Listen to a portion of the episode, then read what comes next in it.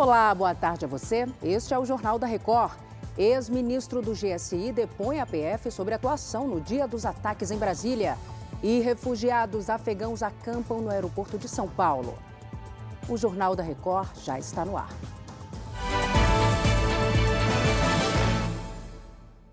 Oferecimento App Bradesco. Organize sua vida financeira com um único botão.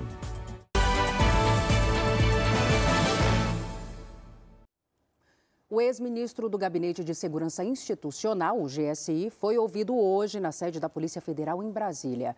O depoimento de Gonçalves Dias durou cerca de cinco horas. Yuri Ascar, boa tarde para você. A gente já sabe o que ele disse? Boa tarde, Salsi. Gonçalves Dias deixou a sede da PF pelo subsolo, sem dar declarações à imprensa. O advogado dele também não falou. E em nota enviada ao portal R7, o ex-GSI disse que confia na justiça e que as investigações vão mostrar que não houve omissão da parte dele.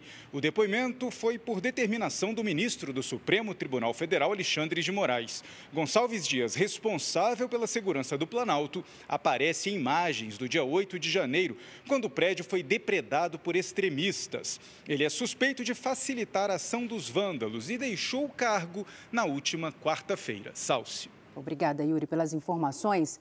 Em Londres, o presidente do Banco Central, Roberto Campos Neto, explicou através de gráficos por que a taxa de juros brasileira está em 13,75% ao ano.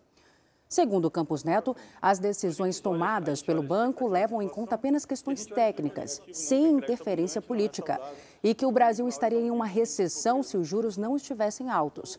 Campos Neto vem sendo pressionado pelo governo federal e por parlamentares pela redução da taxa, uma das maiores do mundo. Vamos ouvir o que ele disse. O Banco Central é um órgão técnico que toma decisões baseadas em critérios técnicos e transparentes. O timing técnico é diferente do timing político e por isso que a autonomia é importante para dar à sociedade a garantia de que a gente tem funcionários técnicos tomando decisões técnicas sem viés político. O custo de combater a inflação é alto e é sentido primordialmente no curto prazo. Mas o custo de não combater a inflação é muito mais alto e perene. 103 refugiados do Afeganistão desembarcaram no Aeroporto Internacional de São Paulo, em Guarulhos. Eles estão acampados no saguão do aeroporto. Rogério Guimarães, boa tarde para você. Eles já têm algum destino aqui no país?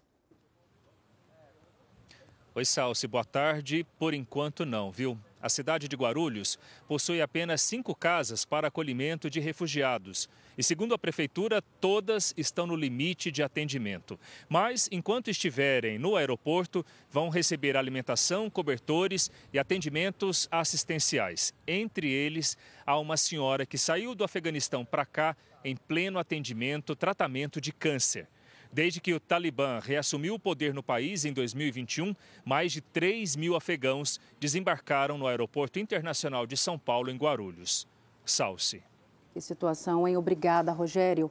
Eu volto daqui a pouquinho com mais uma edição do Jornal da Record. Até já.